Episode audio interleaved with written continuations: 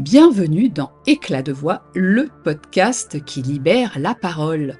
Je m'appelle Anne-Claire Delval, je vous embarque dans le monde de la communication et de l'expression de soi. Oser s'affirmer, porter haut son projet, son entreprise, son association, afficher ses convictions, ses espoirs, dire plutôt que taire n'a rien d'insurmontable. Ce n'est pas de la rocket science, comme disent nos amis anglophones. Ce n'est compliqué ni à faire, ni à comprendre. Je vous le garantis. Testons ensemble.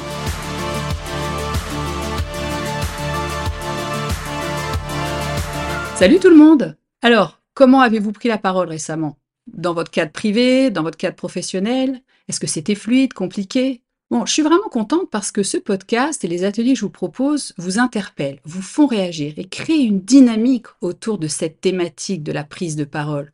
Thématique passionnante, d'autant plus qu'elle est collective, je pourrais même dire collaborative puisque je vous ouvre le micro et je vous permets de venir partager votre point de vue.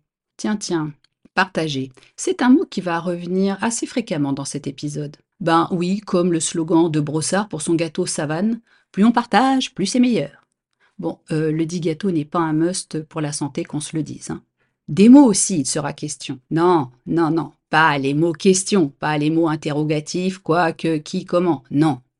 Les mots et leur sens, leur trait sémantique, si vous préférez. Ah, la sémantique lexicale, ou encore l'étude du sens des mots d'une langue, ou plutôt des morphèmes. Cette définition est en réalité assez problématique puisque la notion même de sens n'a rien d'évidente. Le problème tient précisément à ce que pour définir le sens d'un mot, on recourt en général à d'autres mots. Me revoilà plongé quelques décennies en arrière sur les bancs de la fac en m'écoutant vous parler. Sémantique, didactique, linguistique, diachronique du français, rhétorique. Oh, c'est maths de la langue, un vrai bonheur. Non, non, mais promis, restez, hein, restez, ce sera beaucoup plus fun. Avant, je voulais quand même commencer par vous lire un message reçu d'une auditrice que je connais bien. Je cite Je viens juste d'écouter ton dernier cru. Et qui l'eût cru Il te ressemble comme deux gouttes d'eau. Je me rallie à 100% au fait que, quelle que soit notre activité professionnelle et notre âge, la prise de parole est importante. Plus elle viendra du cœur, et au mieux elle portera notre message. La sémantique a le super pouvoir de faire exister. Donc, euh, je me désigne volontaire à une prise de parole par le truchement de ton micro. Eh bien, cette auditrice, c'est Delphine de Clercq, excellente et fabuleuse accompagnante professionnelle, qui est volontaire désigné, vous l'aurez compris, pour venir nous parler aujourd'hui de ces mots qui nous aident à construire notre vision du monde. Alors, êtes-vous prêt à interroger votre rapport aux mots, justement? La manière dont vous jonglez avec, dont vous vous les appropriez, comment vous les échangez Ah, mais pour ça, il va d'abord falloir passer par la case vous-même. Hé hé Et c'est ce que Delphine avait envie de partager. Bravo, vous suivez. Bon, alors, les mots nous aident effectivement à construire notre vision des choses. Et ils ont une qualité instituante que nous ne soupçonnons pas forcément. Au commencement était le Verbe. Ce célèbre prologue de l'Évangile selon Saint Jean évoque pardon, le Verbe comme étant le principe qui crée la façon dont Dieu se manifeste dans le monde physique. Mais au-delà d'une lecture théologique, il s'agit aussi de la parole de l'homme, de la femme, qui d'une certaine façon nous révèle à nous-mêmes, étant à l'origine le mot de ce que nous pensons, ce que nous faisons. Le langage nous permet d'ordonner l'expérience que nous faisons du réel et de communiquer. Alors tant que nous avons les mêmes définitions pour décrire les choses, pas de problème, nous nous comprenons. Mais parler, ce n'est pas seulement décrire ce qui est de manière neutre, c'est également façonner, interpréter, créer, inventer le réel. Les noms et les définitions justement que nous donnons aux choses peuvent de fait diverger. Attention donc à ne pas tomber dans le piège de prendre la proposition de définition pour une réalité que l'on cherche à décrire, ni le mot pour la chose. Parce que si c'était le cas, eh bien il n'y aurait qu'une seule langue parlée sur la Terre. Or la langue, comme les savoirs, n'est pas une donnée, elle se construit, elle se développe au contact des uns avec les autres lors de situations nouvelles, de produits nouveaux. Le langage étant donc aussi bien descripteur que créateur, il est important de prendre conscience de la façon dont nous fonctionnons nous-mêmes et dont nous nous l'approprions pour ensuite le partager. Et avec lui, nos idées, nos points de vue, nos questions, nos angoisses existentielles, nos solutions, et j'en passe. Mais qui dit partager, dit aussi donner sa place aux idées, points de vue, questions, angoisses existentielles, solutions, j'en passe et des de l'autre. Sans chercher toujours à avoir le dernier mot. Ah oui, là, je boucle la boucle avec élégance, je trouvais beaucoup d'humour. En tous les cas, c'est ce que nous nous apprêtons à faire avec Delphine, échanger des mots.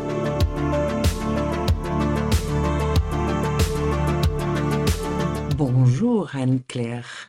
Je suis absolument ravie d'utiliser le truchement de ton micro. C'est une super occasion pour échanger des mots. Et pas seulement les échanger, mais les partager. Alors, qui suis-je? Je suis franco-belge, je suis arrivée une douzaine d'années ici au Luxembourg et ma première casquette et la plus importante à, à mes yeux est celle d'être accompagnante professionnelle, coach dans un langage plus démocratique. Ou plus commun, ou plus euh, moderne. Ou plus fourre-tout. Aussi, c'est ce que j'allais dire. Euh, ma deuxième casquette est l'accompagnement, mais en relocation, donc accompagner des personnes qui arrivent ici au Luxembourg. Et pour couronner le tout, j'ai la casquette de présidente de la Fédération des femmes chefs d'entreprise. Et ça, c'est génial parce que ça vient juste de se produire. Tu viens d'être élu au sein de la fédération. Donc c'est tout frais et je suis toute contente. Euh, salut Delphine, parce que je t'ai pas encore salué, de t'accueillir dans le cadre de cette nouveauté qui va aussi euh, certainement euh, te donner l'occasion de mettre en place plein de choses dont nous allons parler maintenant. Effectivement. Alors, je viens de le dire, communiquer avec plus de justesse implique de se connaître. C'est pas toujours le cas. On l'a observé, hein, chacune dans nos pratiques respectives. Et comme on disait euh, récemment toutes les deux, ben, apprendre à se connaître, c'est pas un long fleuve tranquille. C'est le terme que tu avais employé et je suis bien d'accord, mais pourtant c'est une clé essentielle. Oui, effectivement. Euh, déjà, il y a l'apprentissage de soi-même, ça demande une, déjà une volonté euh, de changer, de se transformer. C'est une volonté de voir nos lumières et nos ombres. Et bien sûr, euh, la vie nous apporte des circonstances, des, des situations qui nous permettent de nous découvrir.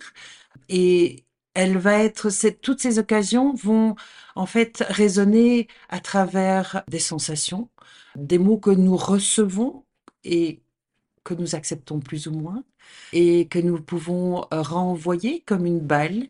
Et ça nous permet effectivement de faire aussi résonance avec ce que nous sommes.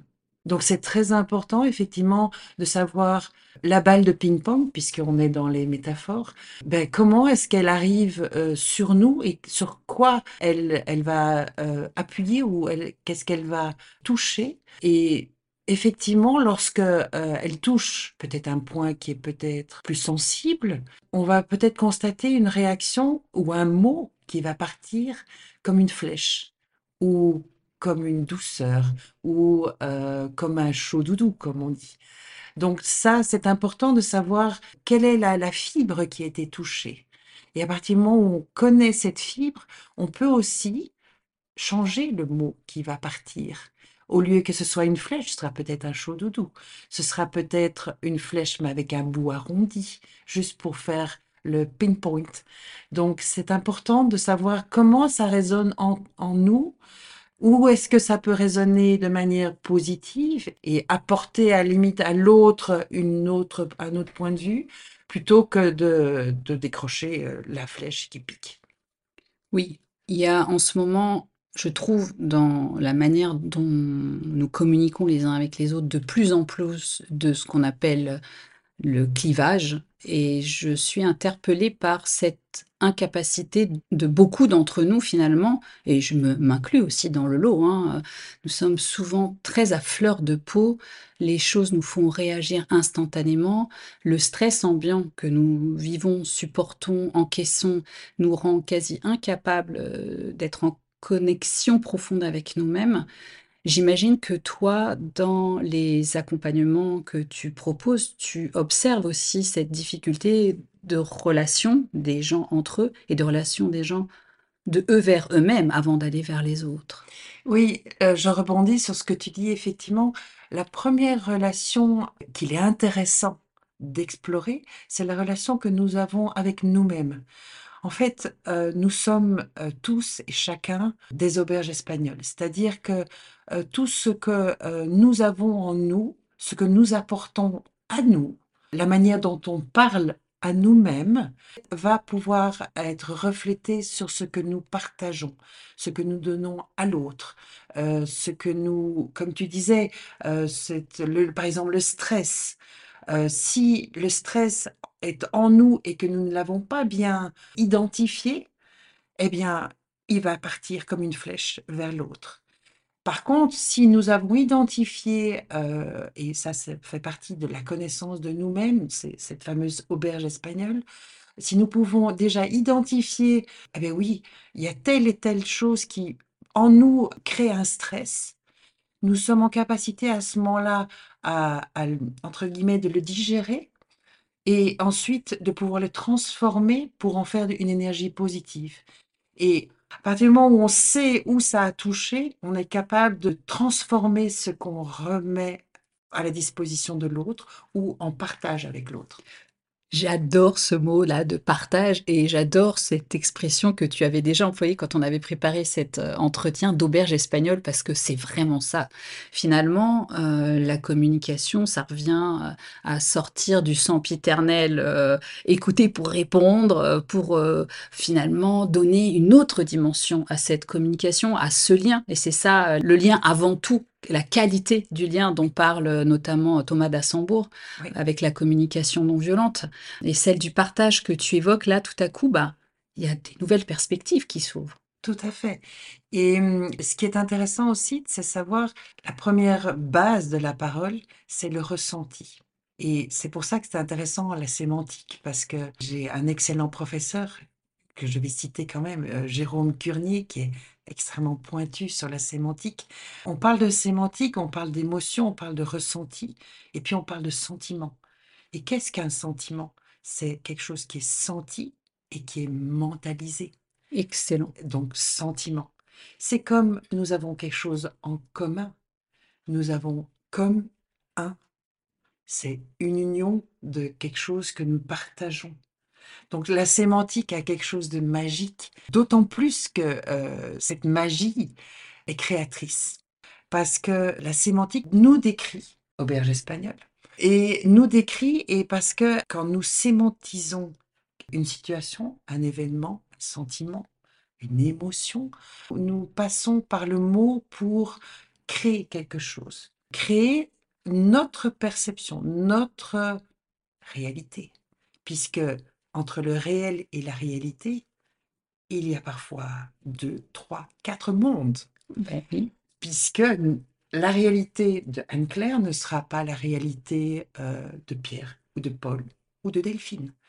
Donc chacun, en fait, en mettant les mots, va utiliser son potentiel de perception, qu'elle soit intuitive, donc plutôt les émotions, qu'elle soit le toucher, qu'elle soit l'audition, l'odorat, et on va puiser dans notre silo de mots pour au mieux dire, déposer, partager ce que nous avons ressenti.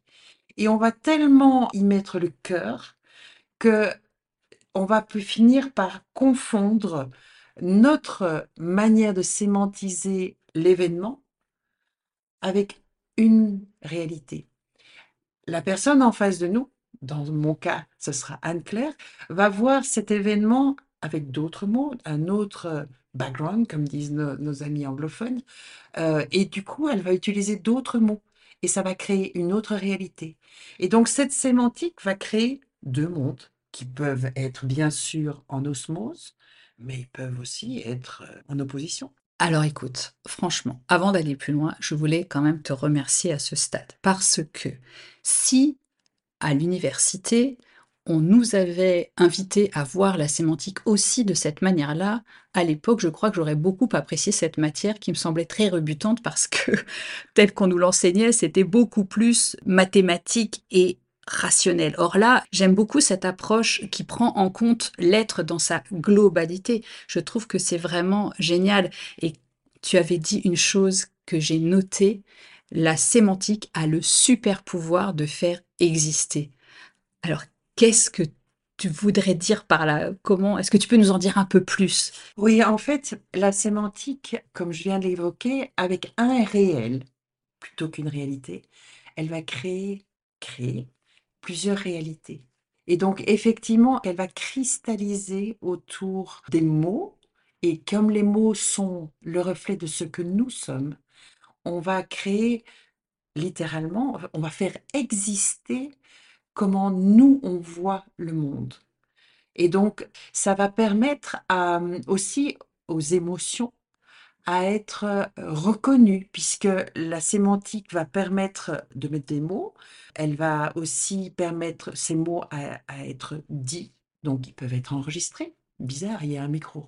Euh, ils peuvent être écrits, ils peuvent être calligraphiés, ça devient un art. Donc le mot va devenir quelque chose de beaucoup plus tangible, de beaucoup plus concret, de plus pragmatique. Donc il va être créé. Et donc ça va devenir en elle-même une existence. C'est dans ce sens-là que la sémantique crée. Et alors ce qui est intéressant aussi, c'est que comme nous créons notre propre réalité via la sémantique, en effectivement en imprimant également nos émotions, on va s'imaginer que tout le monde partage cette même réalité. Et puis, on va la déposer ou la partager avec l'autre, et on va se dire, dans fond, mais non, mais, mais lui, c'est pas, c'est pas ça que je voulais dire. Et à ce moment-là, ce qui est intéressant, c'est que ça engage une dynamique, comme tu en as parlé tout à l'heure, d'échange, de pas de confrontation, ou bien de confrontation positive, constructive. Et ça permet qu'il y ait une dynamique de collaboration, de coopération. Et du coup, une relation existe. Donc la sémantique va créer, va faire exister une relation. C'est vraiment très intéressant cette, façon de voir les choses, de les aborder au micro en plus parce que ça nous donne cette espèce de vision un peu plus, globale de, bah, non finalement, c'est ce qu'en sophrologie on appelle la phénoménologie. J'observe un arbre, je prends cet exemple au milieu d'autres, eh bien, si je suis citadine, si je suis jardinier, euh, si j'ai eu euh, un passé de bûcheron, si je suis euh, très attiré par le verre, chaque personne va le regarder différemment et il n'y a qu'à regarder comment, quand on demande à un enfant de dessiner un arbre, ou la fameuse dessine-moi un mouton, eh bien, il sera jamais deux fois le même. Jamais. Jamais. Et ce qui est intéressant quand on va décrire, alors euh, malheureusement, les criminologues euh, le savent bien. On, va interroger euh, différents témoins d'un même événement, malheureux dans le cas de la criminologie, mais ça peut être aussi un, événement extrêmement joyeux. Vous allez voir que chacun va décrire avec d'autres mots un même réel, parce que nous avons tous nos filtres, et le filtre, la sémantique, est spécifiquement intéressant parce qu'il va vraiment donner l'âme de notre sensibilité, de nos émotions. Et donc c'est intéressant de partager et de rester bien concentré sur ce que on ressent de manière à ce que euh, ce soit fidèle à nous-mêmes. Et c'est une manière de nous partager, je veux dire nous dans l'essentiel, à l'autre. Donc intéressant. Alors, comment tu essayes d'appliquer ces principes euh, dans tes accompagnements? Est-ce que pour toi, être présidente d'une fédération, bah, tu vas pouvoir justement te mettre dans cet état d'esprit en te disant j'ai X membres, donc X réalités différentes, et comment je compose un avec d'abord bah, autour de moi mon conseil d'administration, et puis après avec tous les membres que j'arrive à globalement satisfaire tout le monde et chacune c'est euh, un vrai challenge. La première étape euh, est certainement dans le cas de la fédération et aussi euh, certainement dans le cadre des accompagnements. La première étape qui pour moi est, on peut pas, on peut, comme on dit, on peut pas en faire l'économie, c'est l'écoute de la réalité que l'autre va déposer. Donc, posez beaucoup de questions, restez en retrait. L'écoute, c'est pas, comme tu l'as dit tout à l'heure, je t'écoute parce que je sais que je vais pouvoir répondre. La première chose pour moi, l'écoute, c'est d'abord absorber, aussi bien euh, en niveau perception qu'au niveau mot, sémantique, ce que l'autre va me déposer. C'est bien sûr valable pour le conseil d'administration. Et ma volonté en tant que présidente, c'est de donner la parole aussi aux membres. C'est une fédération pour les membres, mais aussi avec les membres. Et avec la participation des membres, donc par les membres. Donc ça, je trouve très important. La première chose, donc écoute. Quelle est la réalité de chacune, puisque nous sommes des femmes, quelle est la réalité que nous rencontrons au quotidien? Et ensuite, essayer, dans la mesure du possible, de trouver un terrain commun, puisque euh, nos bulles, puisque notre réalité, c'est notre bulle, elles peuvent euh, très bien être confondues, osmotiques, euh, mais elles peuvent être aussi éloignées l'une de l'autre. Donc le but, c'est de trouver au moins des membranes qui se touchent de manière à partager. Et ensuite, on peut construire. On peut commencer à travailler. L'auberge espagnole encore. L'auberge espagnole, exactement. Et alors, quand avec tes clients, plus peut-être en, individuel, j'imagine que tu as aussi cette même posture, mais est-ce que tu les invites à prendre conscience de ça dans la démarche que tu proposes? Oui, euh, dans le sens que souvent, le premier élément dans un accompagnement, qu'il soit individuel ou, en équipe, d'abord c'est l'écoute, et c'est d'observer et d'inviter les participants ou le participant à prendre conscience de comment il se parle à lui-même. Parce que, en fait, et ça, les alcors de Toltec le disent bien, c'est la première chose, c'est que ta parole soit impeccable. À qui est-ce qu'on parle le plus souvent, le plus longtemps? Dans un dialogue, dialogue, je dis bien, donc aller-retour. Ce dialogue-là, il, il commence la conception dans le ventre de la maman, et puis il finit quand? On n'en sait rien. Parce que est-ce que la mort est une finitude? Donc ce dialogue-là, il faut l'entretenir, il faut le chouchouter, il faut le dorloter, avoir beaucoup de bienveillance. Parce qu'au plus on va se piquer, on va se torturer, se flageller, au plus malheureusement le partage qu'on va en faire sera flagellant, piquant, et c'est pas des choux doudous. Ça, c'est vrai. Et je trouve que j'aime vraiment ton approche. Je trouve que c'est super de le partager ici encore parce que on n'est jamais, je pense, aussi désagréable avec quelqu'un d'autre qu'avec soi-même. On n'est jamais aussi peu euh, indulgent avec les autres qu'avec soi-même. On peut avoir des mots tellement méchants ou des certitudes euh, nous, nous concernant, je suis comme ci, c'est comme ça, et on s'auto-définit. Alors les autres le, font, se chargent déjà de le faire pour nous, ce qui n'est pas évident. Mais là, avec des mots durs. Oui. Et des injonctions. Oui. Il faut. Tu dois c'est important. Alors, c'est important, c'est à la limite pas trop un souci, mais tu es obligé de. Pourquoi est-ce qu'il y a moyen de dire est-ce que tu pourrais être invité à faire ça de cette manière-là?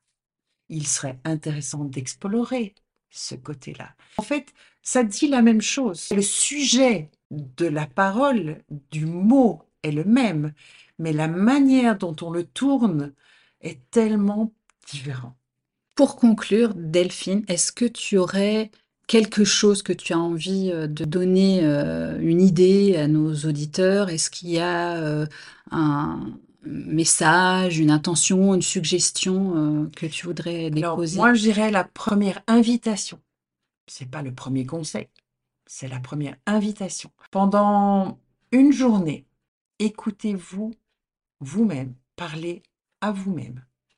Et soyez critique, pas critique, je vais faire des remarques désagréables, mais juste constatez comment vous vous parlez à vous-même. Si vous constatez, et c'est une constatation, donc c'est pas un jugement, si l'on constate que 90% des paroles sont injonction, réprimande, correction, ordre, à ce moment-là, on est invité à avoir beaucoup plus de bienveillance vis-à-vis -vis de soi-même et pas dans le fond, mais dans la forme.